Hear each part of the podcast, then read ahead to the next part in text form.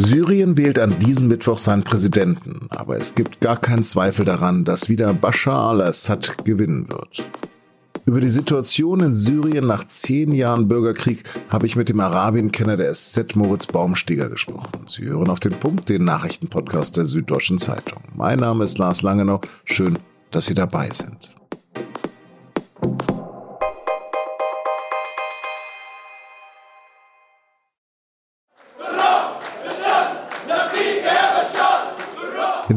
Wird also gewählt und als Bashar al-Assad am Mittwoch in Duma seine Stimme abgibt, feiern Menschen ihren Präsidenten.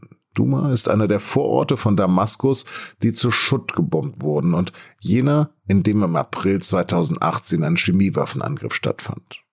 Doch die Klaköre des Regimes skandieren mit unserem Blut und unserer Seele opfern wir unser Leben für dich, Bashar. Oha.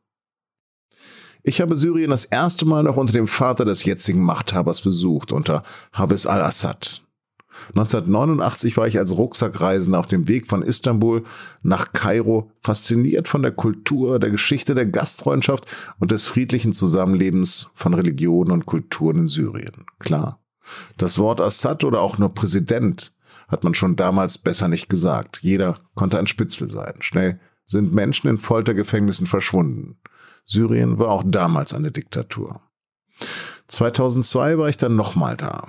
Da war Habis Sohn Bashar al-Assad seit zwei Jahren an der Macht. Ein in England ausgebildeter Augenarzt, gebildet und aufgeklärt.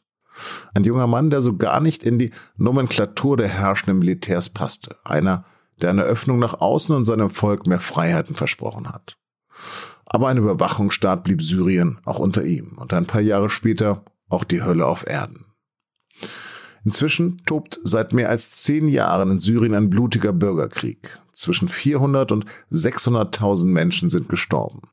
Mehr als 11 Millionen Menschen sind geflohen, die Hälfte der Bewohner. Die meisten in umliegende Länder wie Türkei und den Libanon. Mehr als 5 Millionen sind Flüchtlinge im eigenen Land. Weite Gebiete und unschätzbare kulturelle Stätten sind zerstört, aber Bashar al-Assad hält sich an der Macht und lässt sich Mittwoch zum vierten Mal wiederwählen.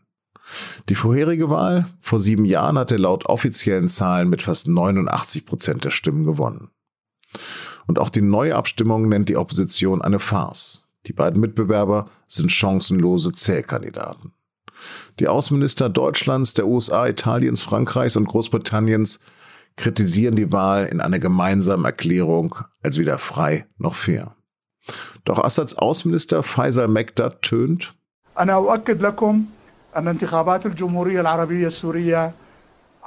Unsere Wahl ist tausendmal besser als die Farce-Wahlen in den USA, sagte er. Nun ja. Ein Wahlergebnis wird jedenfalls heute noch nicht erwartet. Die Plakate für die Siegesfeiern hängen aber schon.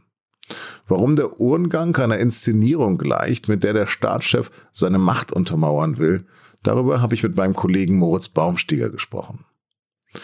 Moritz, der syrische Außenminister, hat sich über die Wahlen in den USA lustig gemacht. Aber wie kann man sich denn eine Wahl in Syrien vorstellen? Eine Wahl in Syrien ist zurzeit vor allem viel Show. Sie soll dazu dienen, den Präsidenten neu zu legitimieren, aber alles, das, was wir so kennen, nämlich dass frei, geheim und fair gewählt wird, dass transparent ausgezählt wird, dass äh, Beobachter da sind, die wirklich überprüfen können, ähm, ob alles mit rechten Dingen zugeht, die sind in Syrien eher nicht zu finden gerade. Was sind die Bedingungen in den Wahllokalen? In den Wahllokalen sind riesige Schlangen, was zunächst auf äh, große Beteiligung hindeutet.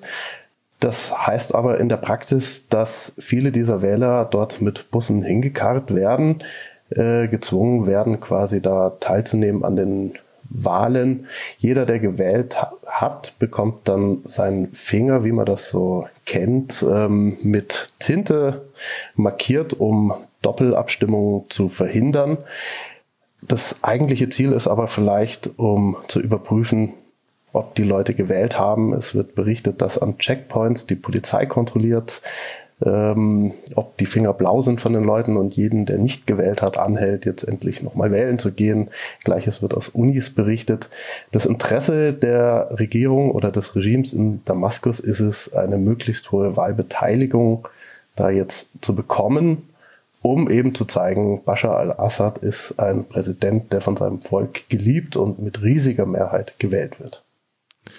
Wie viel Macht hat das Regime in Damaskus? Das Regime in Damaskus hat sich in den vergangenen Jahren einen Rumpfstaat wieder zurückerkämpft. Das sind die ganzen großen Städte, die Küstenregion, der Süden des Landes bis runter an die jordanische Grenze. Was dem Regime bis heute fehlt, ist quasi der gesamte Osten des Landes östlich des Flusses Euphrat. Dort liegen die wichtigen Ölquellen, dort liegen die wichtigen Getreidefelder.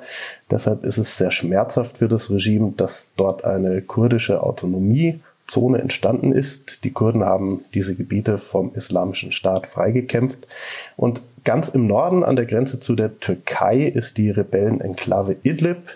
Dort herrschen teils islamistische ähm, Milizen, teils etwas äh, gemäßigtere. Das alles unter dem Protektorat von Erdogan, äh, also quasi unter türkischer Kontrolle. Es gibt ja wahnsinnig viele Flüchtlinge noch in und außerhalb Syriens. Wie können die denn wählen? Äh, das Regime hat ein Interesse daran, dass diese Flüchtlinge wählen und es setzt darauf, dass es auch unter den Flüchtlingen hohe Stimmanteile für Assad äh, holen kann. Im Libanon etwa haben auch äh, regimenahe Gruppen Flüchtlinge aus Flüchtlingslagern zur Botschaft gekarrt, um dort sie an der Abstimmung teilnehmen zu lassen und teils gezwungen, dort teilzunehmen. In anderen Ländern, in Deutschland, der Türkei etwa, hat die jeweilige Regierung untersagt, dass in den Botschaften diese Scheinwahlen abgehalten werden. Deutschland wollte nicht, dass hier Assad in so einer Wahl sich noch Legitimation zu holen versucht. Wie steht es um die Opposition? Was ist etwa aus der syrischen Freien Armee geworden? Von der Freien Syrischen Armee besteht noch so ein, ein Rumpf, ein letzter im Norden in eben der genannten Rebellenenklave Idlib. Teilweise sind die stark unter türkischer Kontrolle beziehungsweise von türkischen Kommandeuren befehligt und ausgebildet. Ansonsten hat diese freie syrische Armee nach und nach eben viele Leute verloren und viel Land verloren.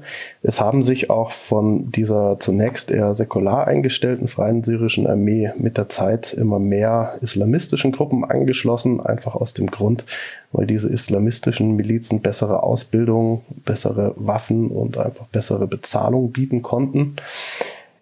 Die syrische Opposition, die nicht militärische, ist zerstreut über die Welt. Ein Teil davon ist hier in Deutschland relativ aktiv, ein Teil ist in Istanbul, kleinere Gruppen sind in Kairo, in Moskau. Aber jetzt so eine große geeinte Gruppe, die sich Assad entgegenstellen würde, die gibt es nicht. Würde das Regime in Damaskus noch ohne Moskau existieren? Also man muss klar sagen, ohne seine Verbündeten aus Iran und Russland äh, wäre dieses Regime wohl gefallen.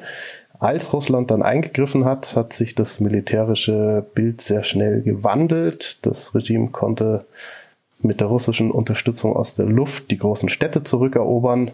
Und Iran hat schiitische Kämpfer aus Afghanistan, aus Pakistan, aus Bangladesch teilweise eingekauft und nach Syrien verfrachtet um eben für die damals sehr schwache Armee von Bashar al-Assad diesen Krieg rumzureißen. Die Süddeutsche Zeitung und du persönlich hast dich ja immer eindeutig gegen Assad ausgesprochen. Aber muss man nicht langsam die Realität anerkennen? Der Mann wird bleiben, ohne ihn wird es keinen Frieden geben. Zum einen, glaube ich, hat man sich in der Politik in Deutschland, in der EU, in den USA schon mit dieser Realität abgefunden. Assad wird auf absehbare Zeit dort bleiben. Man wird ihn nicht wegbekommen. Dementsprechend ist die Politik des Westens schon lange nicht mehr auf, auf ein Regime-Change ausgerichtet, so wie, wie das oft behauptet wird. Ähm, die Sache ist nur, es wird auch keinen Frieden geben, solange dieser Mann bleibt. Die Hälfte der Syrer sind vertrieben, wohnen nicht mehr in ihren eingestammten Häusern, sondern sind entweder im Land oder außerhalb des Landes auf der Flucht. Das Regime verhindert äh, teilweise gezielt, dass diese Leute zurückkehren, weil es gar kein Interesse hat, oppositionell eingestellte Syrer wieder im eigenen Land zu integrieren. Ähm, die Wirtschaft liegt am Boden. Es gibt Warlords, die sich äh, schamlos bereichern, während äh, zwei Drittel der Bevölkerung Hunger leiden. Die Situation ist äh, quasi festgefahren. Es kann keinen Frieden mit Assad geben, aber ohne Assad wird es äh, wohl in Zukunft auch nicht weitergehen. Moritz, vielen Dank. Und jetzt noch Nachrichten.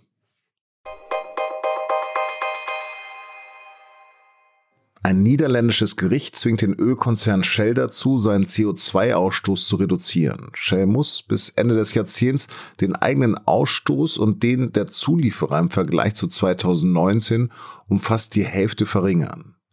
Geklagt hatten sieben Umweltorganisationen und mehrere tausend Bürger, die von Shell einen stärkeren Einsatz gegen den Klimawandel gefordert hatten. Den Klägern zufolge handelt es sich um das erste Verfahren, bei dem ein internationaler Konzern von einem Gericht zu einer Änderung seiner Klimapolitik aufgerufen wurde. Schon im Februar wurde der Konzern zur Zahlung von Schadensersatz wegen Ölverschmutzung in Nigeria verurteilt. Bei einem Gondelunglück am Lago Maggiore in Italien sind am Sonntag 14 Menschen ums Leben gekommen. Jetzt wurden drei Mitarbeiter des Seilbahnbetriebs festgenommen. Sie sollen inzwischen gestanden haben. Laut Angaben der Staatsanwaltschaft wurde an der verunglückten Gondel ein Sicherheitsbremssystem manipuliert, um Verspätung zu verhindern. Somit wäre der Unfall die Folge einer Straftat, begangen aus Sorge um wirtschaftlichen Profit. Der Internetgigant Amazon kauft das Hollywood-Studio Metro Goldwyn Mayer, kurz MGM. Die Übernahme soll 8,45 Milliarden Euro kosten. Bei MGM sind unter anderem die Agentenfilmreihe James Bond und Klassiker wie Ben Hur und Rocky entstanden. Die 1924 gegründete Filmproduktions- und Filmverleihgesellschaft hat wie viele andere auch unter der Corona-Pandemie gelitten, weil die Kinos geschlossen waren. Auch der neue James Bond-Film wurde mehrmals verschoben.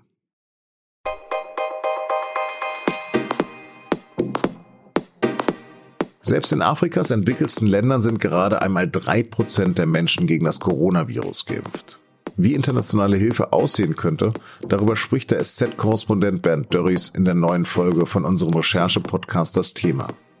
Mehr Infos unter sz.de-podcast. Das war auf dem Punkt Redaktionsschluss bei 16 Uhr. Vielen Dank fürs Zuhören und Alaikum Salam.